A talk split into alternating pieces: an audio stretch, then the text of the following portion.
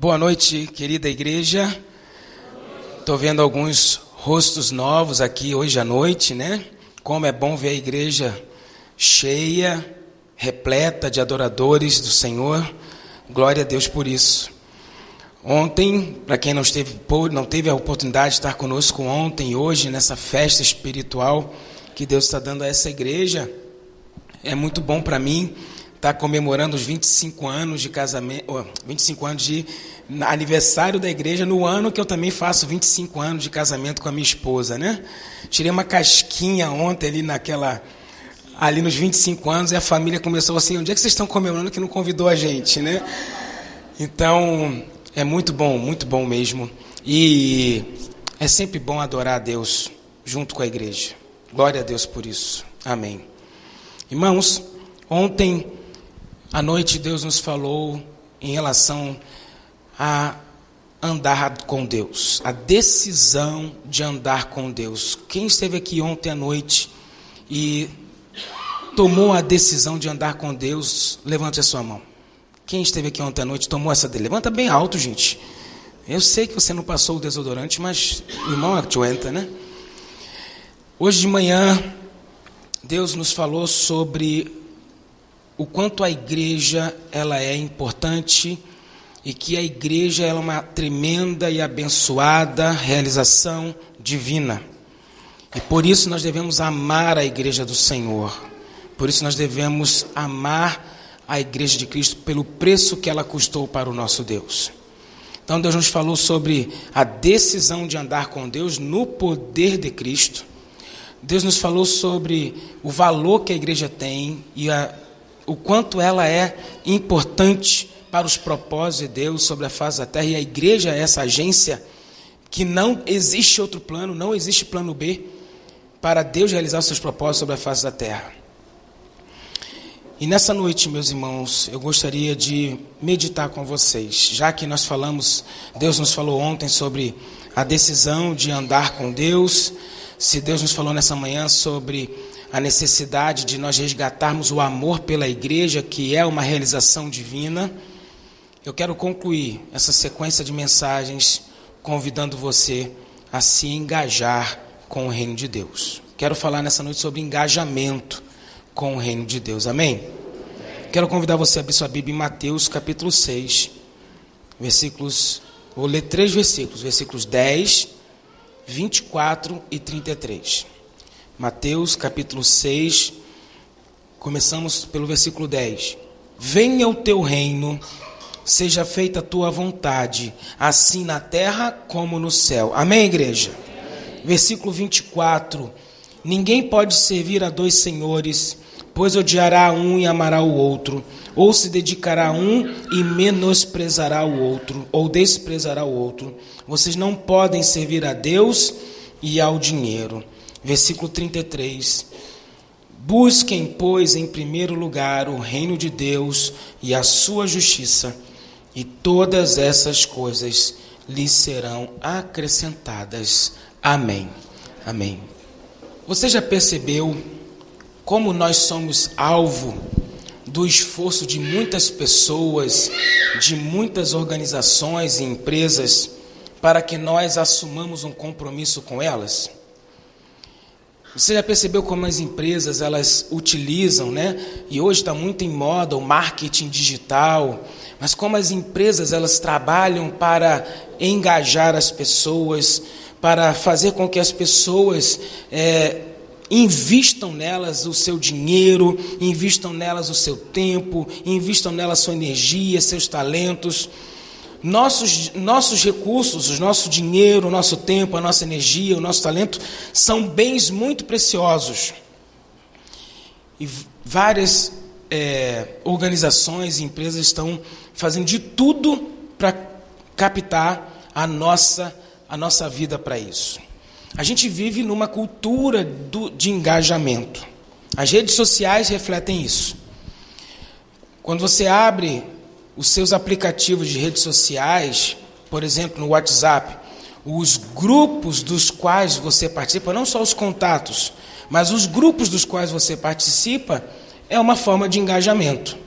Se você participa de um grupo de WhatsApp que, que marca toda semana aquele futebol, você está engajado com esse grupo de futebol. Se você participa de um grupo de WhatsApp da gestão das políticas sociais da sua cidade, você está engajado com isso. No Instagram, as pessoas que você segue e que toda hora estão mandando para você notificações de algum momento em que elas estão ao vivo, aquilo ali é um tipo de engajamento. Os canais de YouTube que você segue é uma demonstração que você está engajado com o conteúdo que aquela pessoa está passando. E o que, que significa engajamento? Engajamento é você estar tá comprometido com uma causa, comprometido com o ideal, comprometido com uma ideologia, comprometido com alguns princípios, e você, além de estar comprometido, você também está empenhado. Quando você vê algo de interessante no Instagram e acha muito bom aquilo que você viu, e você vai para o direct e começa a clicar em um monte de gente para mandar aquela informação para aquelas pessoas, você está, além de estar comprometido de seguir aquela pessoa, você também está empenhado em naquela causa, você está passando aquela informação adiante. E isso é engajamento. Engajamento é aquela pessoa que segue um ideal, um princípio, e ela se empenha para aquilo ir adiante, extravasar, ir além dela. A pessoa abraça ela se compromete, ela luta, ela briga. E nos últimos quatro anos a gente sabe o quanto a gente também tem brigado por alguns outros ideais, como a política no Brasil se polarizou e a, as divergências políticas racharam famílias, racharam igrejas. E interessante que hoje há um no Brasil há um engajamento político diferente de algumas décadas atrás. A principal maneira de engajar-se politicamente no Brasil, algumas décadas atrás, era através dos partidos políticos. Era quando uma pessoa, um jovem, um adulto, ele se filiava a um partido político, ali ele estava se engajando com a política. Hoje você não precisa mais ser uma, um filiado a um partido político para ser uma pessoa engajada politicamente. Mas, e a gente vê nitidamente isso nos, nas redes sociais. E você, percebe o quanto você está engajado com tantos ideais. Você percebe com quanta coisa você está engajado? E tem também o engajamento natural. Você está engajado, por exemplo, com o sustento da tua família. Você está engajado com a manutenção, do cuidado da sua família. Você está engajado financeiramente. Você tem que trabalhar para poder pagar o teu aluguel ou pagar contas, as contas de casa, pagar a, a, o, o alimento dos filhos. Tá, alguns estão comprometidos com, a, com o enriquecimento, com a acumulação realmente de riqueza. Isso também é um engajamento. Mas aqui, queridos, como nós sabemos que todos nós estamos engajados com vários ideais, com algumas organizações, estamos engajados com alguns princípios. Eu quero lembrar você que antes de você se engajar com uma rede social, se engajar com um canal, se engajar com uma organização, se engajar com um produto, antes de haver um engajamento, esse comprometimento, esse empenho, acontece um outro fenômeno, que é o fenômeno de você ser abraçado por, por esse ideal. De você ser abraçado e convencido de que o que lhe oferecem, aquilo que lhe oferecem, vale a pena. Você, por exemplo, não assiste um, um, um influenciador do YouTube e no primeiro vídeo que você assiste, você não se, não, não se inscreve no canal, a não ser que você seja extremamente ansioso. Mas o normal é você assistir alguns, alguns vídeos dele, né? E depois, de, de convencido pelo conteúdo dele, que vale a pena segui-lo, você se sente abraçado pela proposta daquela, daquela pessoa que fala. Então, o engajamento, antes de você se engajar, você é abraçado por um ideal, você é abraçado por uma proposta. Você percebe que aquilo que estão te oferecendo pode mudar a sua vida, pode acrescentar algo de bom à sua vida e pode mudar o mundo. Ninguém se engaja em algo por nada. E aí, queridos, isso significa dizer que o, o nosso engajamento é sempre uma resposta. O nosso engajamento é sempre uma resposta a um chamado. A um chamado comercial, a um chamado empresarial, a um chamado político. E nessa noite, querido, eu queria que você pensasse que Deus está nos chamando a nos engajar também, a dar uma resposta a um chamado para nós nos engajarmos no reino de Deus. Amém? E como é que, meus irmãos, nós nos engajamos no reino de Deus? Como eu disse antes, nós primeiro somos abraçados por um ideal, por um princípio. Mas nós nos engajamos no reino de Deus somente porque primeiro nós fomos abraçados por Jesus. Quando uma pessoa ela é abraçada por Jesus, quando uma pessoa ela tem um encontro com Jesus, quando essa pessoa ela percebe que Cristo não somente tem uma proposta melhor para ela, mas que Jesus Cristo tem a única proposta de vida para ela. Quando essa pessoa ela é convencida pelo Espírito Santo de que Jesus Cristo ele é o caminho, que ele é a verdade, que ele é a vida, essa pessoa ela se deixa ser abraçada por Jesus e esse ideal de vida, essa proposta de vida abraça a pessoa e consequentemente ela também abraça Jesus, ela abraça o reino de Deus. Logo, você se engaja no reino como resposta de algo que Cristo faz na sua vida primeiro. Você se engaja no reino de Deus como resposta porque Jesus Cristo mudou sua realidade. E você, a partir daquele momento, continua experimentando a mudança da sua vida e você quer engajar-se com Jesus Cristo para também mudar a realidade dos outros. Eu sempre acompanhei o movimento dessa igreja, embora nunca tive, tive a chance de participar com essa igreja, dos fóruns que a igreja é, promovia no mês de setembro, é, como uma ação da igreja na sociedade, na, no cuidado, na prevenção e no alerta que a igreja queria dar para o, o problema de saúde pública chamado suicídio. Eu sempre admirei essa iniciativa dessa igreja Aliás, eu acompanho isso antes de conhecer o pastor Eduardo e a Giane. A primeira vez que eu planejei vir a Brusque para participar do fórum de debate sobre a questão de suicídio, eu não conhecia o pastor Eduardo e a Giane, mas Deus é maravilhoso, né? Ele usou outros caminhos. Como eu não obedeci o chamado de vir aqui participar dos fóruns, eu falei assim, então vamos criar um outro caminho para você estar tá perto desse casal. Isso, por exemplo, essa ação dessa igreja é uma forma de se engajar com o reino de Deus para dar uma resposta à sociedade ou dar uma resposta divina à sociedade para um problema, para uma mazela social. E que dói no coração de Deus. Porque a igreja entende que ela é a agência de Deus para mudar a realidade no mundo. E a gente percebe isso na história de várias pessoas na, igreja, na Bíblia. Pessoas que a gente. Nós vemos pessoas muito dedicadas quando lemos a Bíblia, mas a gente pensa que elas são super-heróis, que elas têm poderes sobrenaturais, que é um outro tempo, que é uma outra época. Não, eles não conhecem a nossa vida hoje. Queridos, o encontro de Jesus com aquela mulher, mulher samaritana à beira do poço. Aquela mulher tem um encontro com Jesus em que Jesus Cristo muda completamente a sua realidade. Jesus apresenta para ela o que é a verdadeira adoração. Jesus rompe com barreiras sociais e culturais. Jesus quebra qualquer, noção, qualquer preconceito misógino daquela época. Conversa com uma mulher em público. Confronta aquela mulher em amor quanto à sua realidade sexual e relacional com homens e quando aquela mulher sai da presença de Jesus, aquela mulher se sente abraçada por Jesus, amada por Jesus, transformada por Jesus.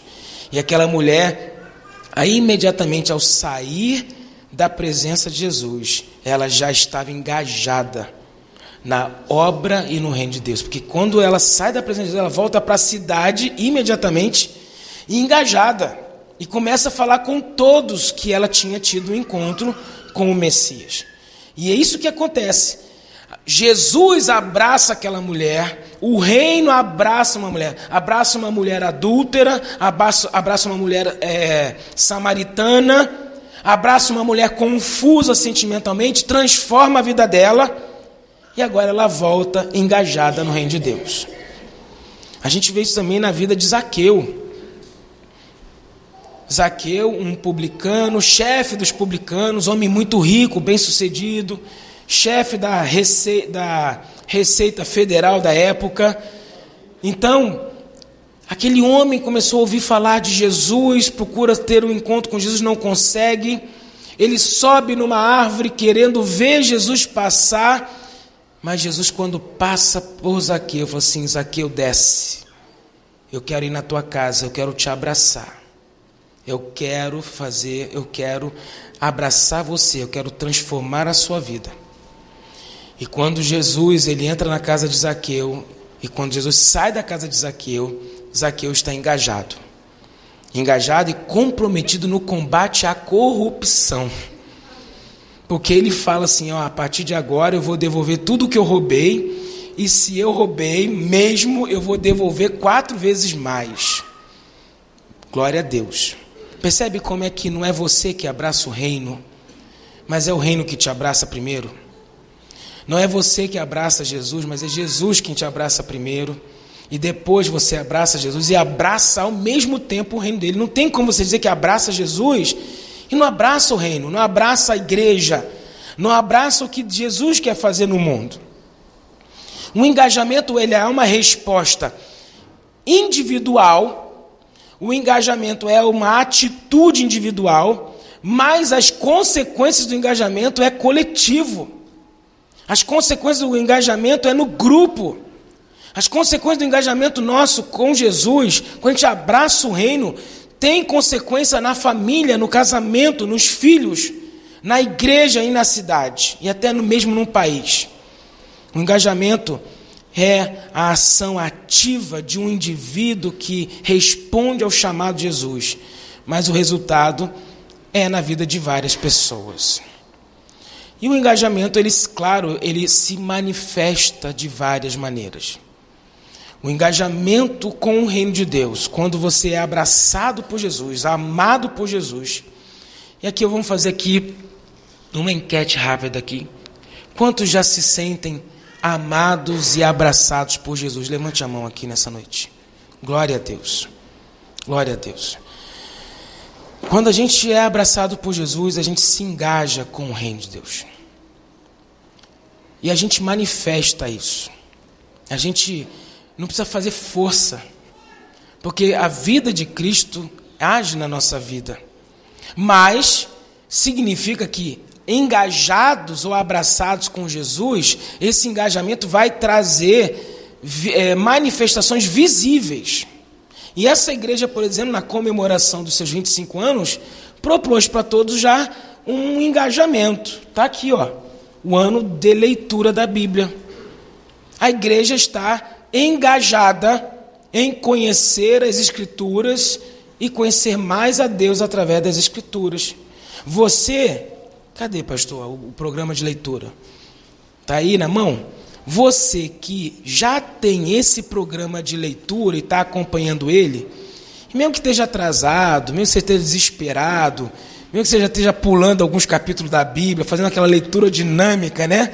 Mas você está engajado com a sua igreja. E isso aqui é uma manifestação do engajamento de uma igreja no reino de Deus. Amém?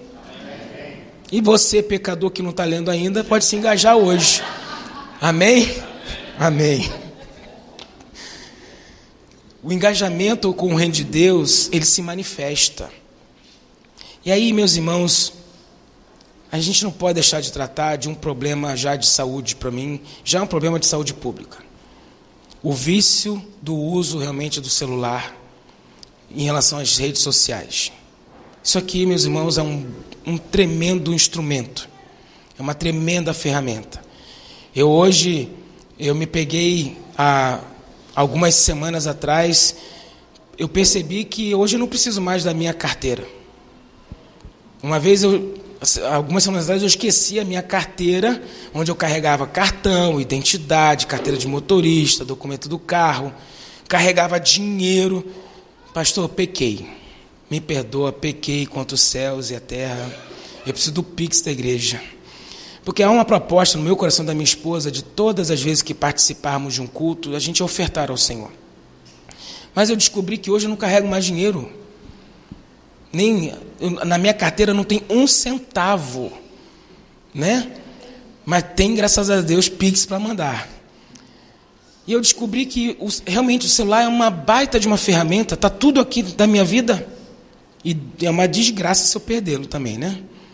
Tá aqui meu cartão de crédito, é só por aproximação, débito, tá aqui minha identidade, tá aqui minha carteira de motorista, tá aqui o documento do meu carro está transmitindo agora esse culto pelo, pela internet para muitos celulares e ele é bênção. Então, isso aqui é um instrumento que serve para ser bênção. Mas ele também é um grande instrumento de alienação. Imagine, hoje, meus irmãos, quando nós, é, muitas pessoas, quando acordam, a primeira coisa que fazem não é abrir os olhos. Elas esticam o braço para pegar o celular. Elas nem acordaram ainda, os olhos ainda estão fechados, ainda grudados de remela, mas o braço já está esticado para pegar o celular e ver qual é a primeira mensagem do WhatsApp do dia. Ou para ver qual é a primeira postagem do Instagram, ou para pensar, qualquer coisa. A pessoa abre os olhos, ela já vai para o banheiro com o celular. E aí, meus irmãos, os irmãos imaginam que a pessoa senta e fica, né? Olha ali, fica um tempão ali pensando. A gente vai para o banheiro, a gente vai para a cozinha, a gente vai tomar banho e o celular está tocando alguma coisa. A gente cozinha, né? Homens e mulheres cozinham e tá sempre a gente está ouvindo alguma coisa útil, claro. Mas a gente sabe que o uso excessivo já se tornou um problema assim de saúde. Com problemas ortopédicos já para cervical, com problemas para visão, e com problemas, claro, psicossomáticos também. Irmãos, eu nunca tinha ouvido falar, mas a minha esposa me ajudou e achou isso aqui, e eu achei que valia a pena mencionar. Quantos aqui já ouviram falar na síndrome de Florença? Alguém aqui já ouviu falar nessa síndrome? Eu nunca tinha ouvido. Já ouviu? Olha que legal, a Abigail já ouviu, a irmã aqui já ouviu. Síndrome de Florença, também conhecido como síndrome de Stendhal. O que é a síndrome de Florença? É uma, é uma doença psicossomática. Ou seja, não é causada por alguma patologia física, mas ela é produzida por questões realmente psicológicas, que vêm aqui da mente. É uma doença psicossomática que causa aceleração do ritmo cardíaco, vertigens, desmaio, confusão mental e até mesmo alucinações quando uma pessoa ela é exposta a uma quantidade demasiada de artes, de arte. Quando ela é exposta a uma ela fica exposta demasiadamente a, a obras de arte.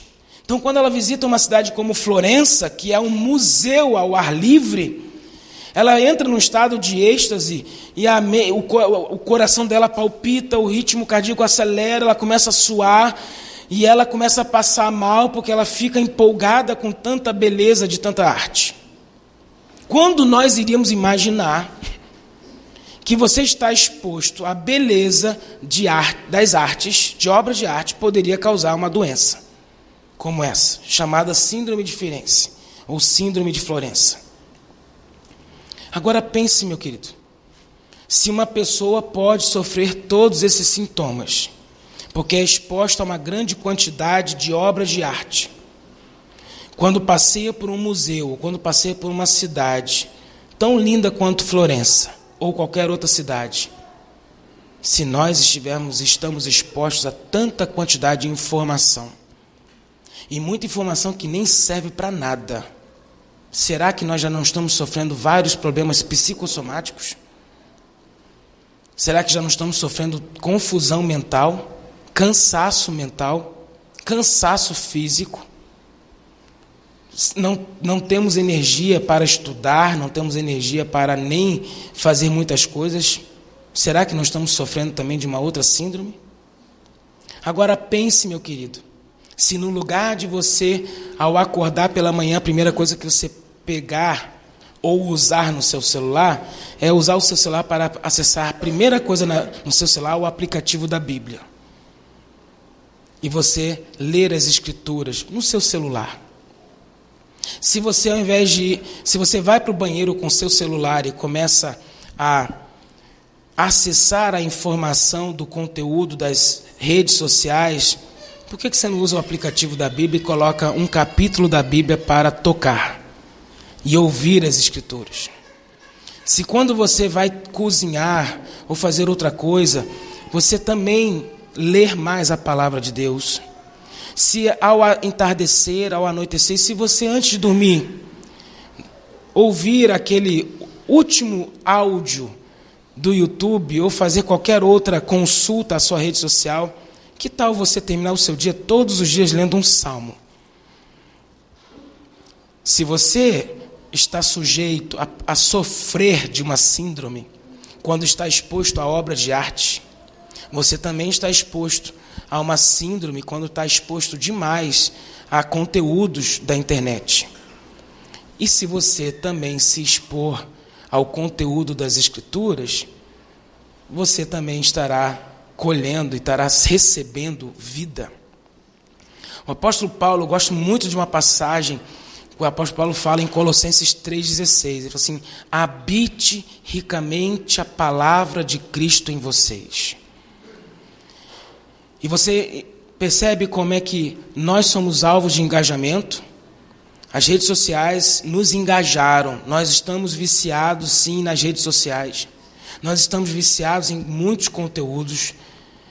Alguns claro, é, tratam de questões cristãs, evangélicas, bíblicas. Creio que os irmãos seguem sim, estão engajados com pregadores para serem abençoados. Mas o problema é que no bojo, no pacote, vem muita coisa ruim junto. E nós precisamos é nos engajar junto com essa igreja com as escrituras. Nós precisamos terminar o ano 2022 experimentando o que Paulo diz, olha, habite ricamente a palavra de Cristo na primeira igreja batista em Brusque. Que a primeira igreja batista em Brusque termine o ano rica, tendo a palavra de Deus habitando ricamente em cada coração e em cada mente aqui, desde o menor até o maior. Amém? Então, engaje-se com as escrituras. Não é só coisa ruim que vai produzir algum, algum, algum resultado na tua vida, não. A palavra de Deus, se você se expor à palavra de Deus diariamente, nem que seja por pequenas pílulas, o Espírito Santo de Deus vai, vai produzir coisa muito boa na sua vida. Eu não tenho dúvida disso. Não tenho dúvida disso. Nós também temos que nos engajar. Nosso engajamento com o reino de Deus, ele se manifesta também com o nosso discipulado, com o discipulado. E o discipulado aqui é uma, um engajamento com o teu crescimento pessoal, com investimento no seu crescimento, na sua vida com Deus e com a igreja. É um engajamento no, também em fazer outros discípulos. Engajamento com o serviço, com a obra do Senhor, com dons e talentos. Engajamento com missões, com a obra missionária, com o sustento da obra missionária. E engajamento com a contribuição. Engajamento com o reino de Deus inclui também engaja, é, engajamento, comprometimento, ação, resposta através da contribuição com os dízimos e ofertas. Eu sei que agora alguns perderam até o interesse pela mensagem. Mas deixa eu contar para você uma história. Certa vez um homem estava, um homem de negócios estava no aeroporto aguardando o seu voo de conexão. E aí ele tinha tempo para tomar um café, ele queria tomar um café. Ele foi até a, a cafeteria e ali ele pediu um café e pediu aqueles copos de pão de queijo, né? São famosos. Ele comprou um copo cheio de pão de queijo. E aí, saindo da lanchonete, ele procurou ali à volta um lugar para ele sentar, mas estava tudo cheio. E o único lugar que ele encontrou foi uma mesa no fundo do salão, onde já tinha um senhor sentado. Ele falou assim: Bom, vou até ali e vou dividir a mesa com ele. Se dirigiu até aquele local, sentou-se, pediu licença, colocou a sua bagagem do seu lado, tirou o seu casaco, colocou também ali sobre a sua bagagem. E ali começou a tomar o seu café com o copo de pão de queijo na frente. E aí ele pegou o primeiro pão de queijo e daqui a pouco o senhor que estava na frente dele esticou o braço bem assim, pegou um pão de queijo do copo e comeu. E aquele homem já, primeira coisa, já ficou indignado, assim, não acredito no que eu estou vendo. Que cara folgado. O cara mete a mão no meu pão de queijo. Não é possível, mas ele segurou. Ele falou assim: não, não vou brigar agora, não vou estragar minha viagem respirou fundo, continuou tomando seu café. Ele pega outro pão de queijo, come e puxa o pão, o copo de pão de queijo mais para a beira da, da mesa do lado dele, para ficar bem longe. O homem do outro lado dá um sorriso para ele. E ele estica mais ainda, vai até lá no ponta, pega um pão de queijo e come o segundo. E fala assim: não é possível? Que cara doido! O cara está comendo do meu pão de queijo, é o segundo pão de queijo, isso aqui é um ladrão de pão de queijo. Esse cara devia ser mineiro, pastor Eduardo. Para estar tá brigando por causa de pão de queijo, né? É verdade. E aí, chegou o momento em que só faltava um pão de queijo no copo. E aquele homem estava indignado, tomando seu café, não sabia mais o que fazer. Aquele senhor, ele se levanta né? Chegou a hora dele ir embora, bota o seu casaco, pega a sua bagagem, mas antes de ir embora, ele vai até o último pão de queijo do copo, ele pega o pão de queijo, divide, parte o pão de queijo, o último pão de queijo ao meio, coloca a outra metade no copo, come a outra metade, dá um sorriso para ele e vai embora. Aí o cara quase que perde a estribeira e fala assim: Eu não acredito, eu não quero nem tocar nesse pão de queijo, deve estar com Covid. Isso aqui é um sem vergonha, ladrão de pão de queijo. E aí ele tenta lidar com a sua indignação, percebe que o horário da sua, do seu voo estava se aproximando. Ele se levanta, bota o seu casaco e quando ele vai pegar a sua bagagem, o que ele observa é que o seu copo de pão de queijo estava sobre a bagagem. Quando ele pensava que o homem estava comendo do seu pão de queijo, roubando o seu pão de queijo, aquele homem estava dividindo o seu pão de queijo com ele. E deixa eu contar para você aqui um segredo. Deus é dono de todo o pão de queijo do mundo. Nós não temos pão de queijo nenhum. Deus é dono de todo o pão de queijo sobre a face da terra. Toda semana, Deus dá para você um copo de pão de queijo com dez pães de queijos. E a palavra de Deus diz, ele fala para você o seguinte: desses dez pães de queijo que você ganha do Senhor, ele fala para você devolver 10% para a sua igreja. Se toda semana ou todo mês Deus te dá um copo cheio de pães de queijo, alguns ganham 20 pães, outros ganham 30 pães, outros ganham 50 pães de queijo. E o que Deus fala é que você deve devolver 10% do que já é dele, tudo é dele. Todo pão de queijo é dele, ele está dividindo tudo que é dele com você. Mas aí você pensa o seguinte: mas eu tenho dez pães de queijo, eu não consigo viver com nove. Na verdade, eu ganho dez, mas eu preciso é de onze. Eu tenho dez pães de queijo, mas eu preciso de doze, eu preciso de quinze. Se eu devolver um, vai fazer falta. Pois então, meu querido, fica sabendo de uma coisa. O mesmo Deus que pede você para devolver o dízimo do seu pão de queijo, que é dele, na verdade, quando os seus dez se tornam nove, você devolve o dízimo de maneira milagrosa, sobrenatural, inexplicável. Esses nove pães de queijo se transformam em onze. Esses nove pães de queijo se transformam em doze, em treze. que a palavra de Deus diz que o Senhor abre as janelas dos céus, as portas dos céus e derrama bênçãos sem medidas. Sobre os nove que sobram, a palavra de Deus diz que Deus repreende o devorador. Sobre os nove que sobram, a palavra de Deus diz que as pessoas vão olhar para você com os nove pães de queijo que você tem e vão dizer assim: olha, essa aí é muito abençoado, é feliz, porque eu tenho 50 pães de queijo, não dou um tostão para a obra do Senhor, mas com nove esse aí é mais feliz do que eu. O Senhor é dono de tudo. E tudo que você tem vem dele. Então, quando você é abraçado por Jesus, você deve abraçar Jesus de volta e abraçar o seu reino. E se você abraça o reino de Deus, você abraça também o reino e se engaja com o sustento da obra. E o sustento da obra já é recomendado, sim, da maneira simples, irmãos. É o Estado que aumenta sempre os impostos. Dízimo não é imposto, dízimo é obediência. Dízimo é fidelidade, dízimo é engajamento com a obra do Senhor. Dízimo é resposta a um chamado. Dízimo não é nem esmola para a igreja, dízimo é resposta a um chamado para participar da obra do Senhor. E eu e você somos chamados a, ter esse, a dar esse passo de fé. Amém? Amém. amém. Graças a Deus, senti firmeza no amém pastor faz uma avaliação aí comparativa até o próximo domingo, né? Irmãos, engajar-se no reino de Deus é viver de maneira ativa e intencional, para que a vontade e a sua justiça se realizem na nossa vida e através da nossa vida. E aí sim, esse engajamento, nesse engajamento a gente ora, a gente medita nas escrituras, a gente experimenta Jesus transformando a nossa vida, transformando a nossa mente. A gente experimenta Deus usando a nossa vida para transformar a vida dos outros.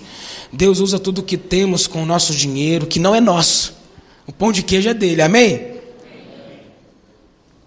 Mas é uma ação ativa, intencional. E quantas pessoas se engajaram dessa maneira com Deus e seu reino no passado? E esse engajamento delas no passado produziu o resultado que nós temos hoje. Se nós estamos aqui hoje, sentados, participando de um culto, é porque alguém que respondeu a um chamado para se engajar com a obra do Senhor, respondeu esse chamado no passado. William Buckbaby, né, missionário norte-americano, que viajou para o Brasil no final do século 20 inaugurou a primeira igreja batista em Salvador, ajudou na organização da primeira da Convenção Batista Brasileira. Hã? Século XIX, falei 20, né? Perdão, final do século 20. Confusão mental é uma 19.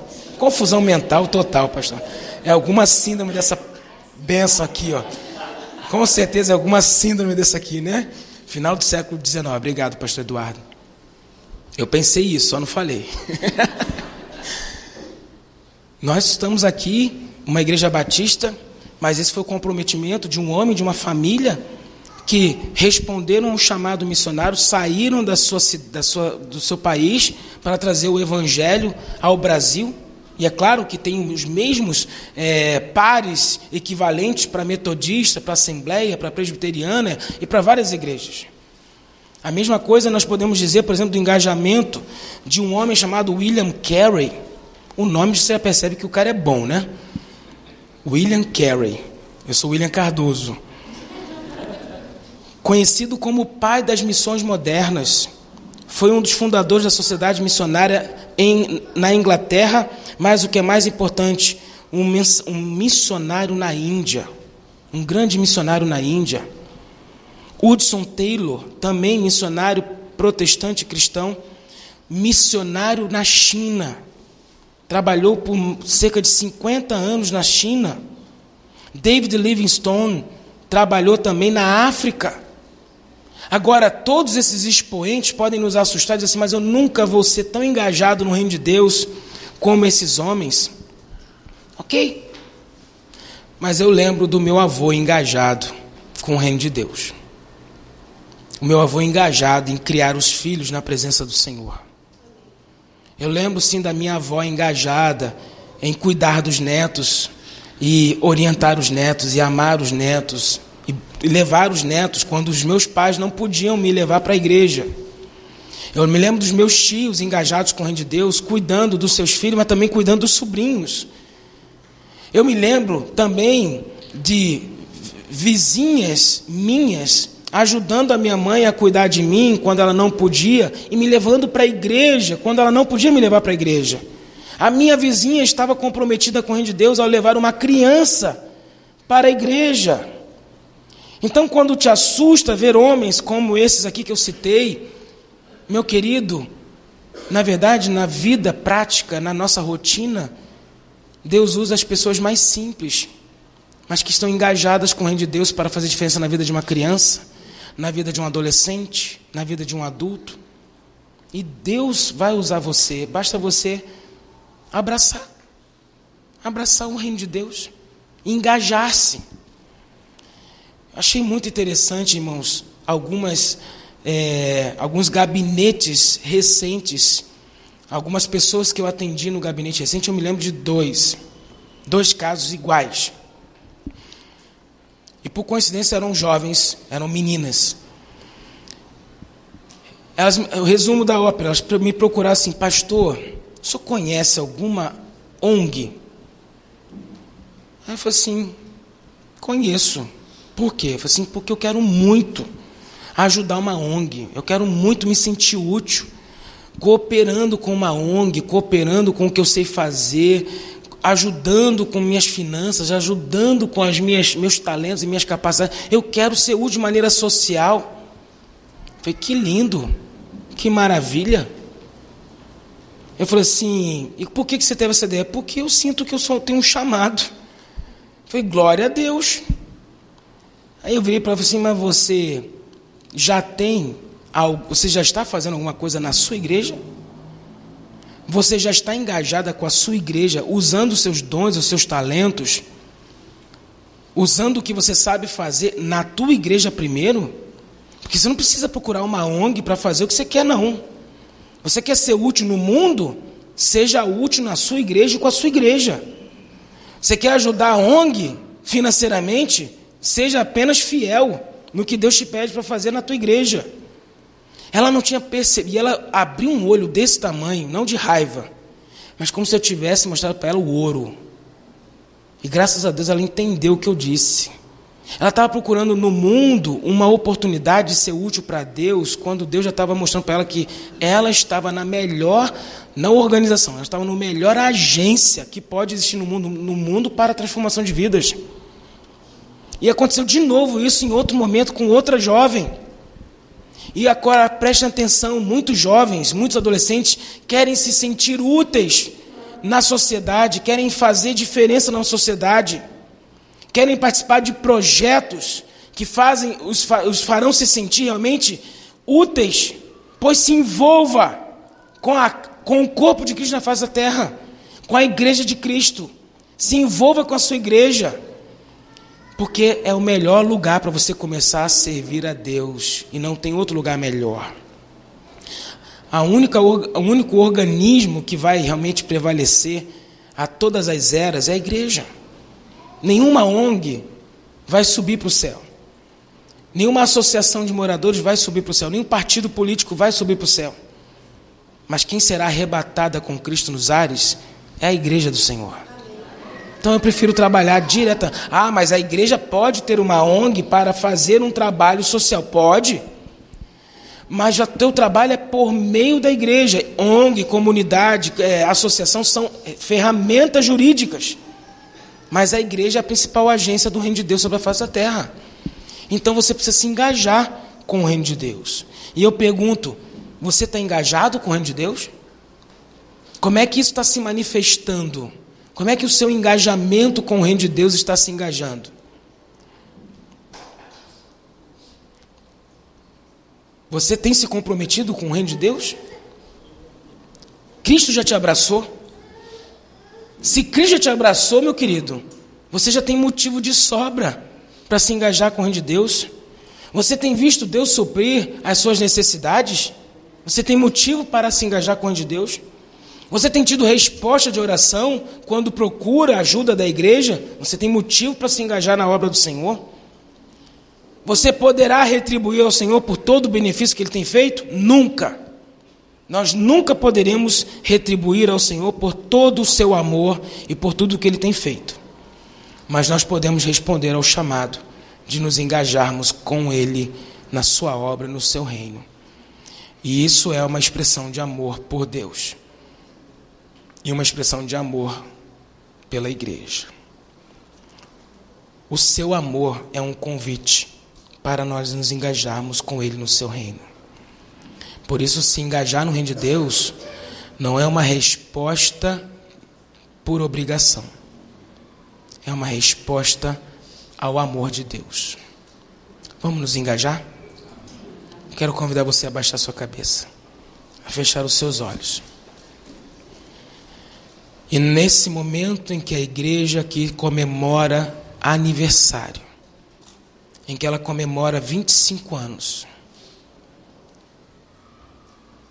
decida engajar-se com a sua igreja e engajar-se com o reino de Deus. Você tem sido abraçado por essa igreja? Você tem sido amado por essa igreja? Você tem sido abençoado. Deus tem usado essa igreja para abençoar a sua vida. Pois o amor de Deus manifesto na sua vida através dessa igreja é um convite para você se engajar com ela e se engajar no reino de Deus. Tome a decisão nesse momento de engajar-se. Tome a decisão, querido, de viver e andar mais com Deus a decisão de amar a sua igreja e engajar-se com ela. Ore ao Senhor. Ore ao Senhor nesse momento. Consagre a sua vida ao Senhor. Consagre sua vida para o serviço. Consagre a sua vida para a oração. Consagre a sua vida para as escrituras. Consagre a sua vida para missões. Diga assim, Senhor, eis-me aqui. Eis-me aqui, Senhor. Eu quero, eu estou, eu, eu quero me engajar. Eu já fui abraçado por Jesus. Eis-me aqui. Ore ao Senhor nesse momento. Pai amado, quando nesse momento, através, ó Deus, do nosso entendimento acerca do engajamento, quando nós fomos convencidos, ó Deus, que o Senhor é o maior engajador quando o Senhor envia Jesus por amor para nos resgatar, ó Deus, de uma forma tão linda. Saber que o Senhor projetou para nós uma vida abundante, uma vida da qual nós nem somos merecedores, ó Deus. E o Senhor nos coloca, ó Deus, na visão do teu reino. E nos envolvemos, ó Deus, na melhor causa possível, que é a causa do teu reino. Pai, meus amados estão aqui à frente, muitos confirmando o chamado, muitos vindo, ó Deus, arrependidos, outros, ó Deus, aceitando um novo desafio, algo que o Senhor colocou no coração. Ó Deus, famílias que se rendem ao Senhor nesse momento. Pai, que seja algo real, algo que de fato marque para sempre, ó Deus. Que haja um avanço, ó Pai na caminhada no teu reino. Eu quero abençoar cada um, pai, filho, esposa, mulher, criança, adolescentes, ó Deus, que estão aqui à frente, confirmando que querem se envolver com o teu reino. Ó Deus, se tem chamado aqui ao teu reino, que o Senhor possa confirmar e queimar. Ó Deus, não permita que a gente não seja aquela agência, aquela pessoa que o Senhor quer que nós desejamos. Que a graça do Senhor Jesus esteja sobre cada um de nós. Que o amor de Deus Pai possa cobrir com a vida abundante que vem do Senhor. E que cada um aqui possa ser consolado, encorajado pelo Santo Espírito de Deus, para que o engajamento desta casa possa ser um engajamento na proporção que o Senhor para ela. Louvado seja o nome de Jesus. Nós oramos assim, em nome dele. Amém.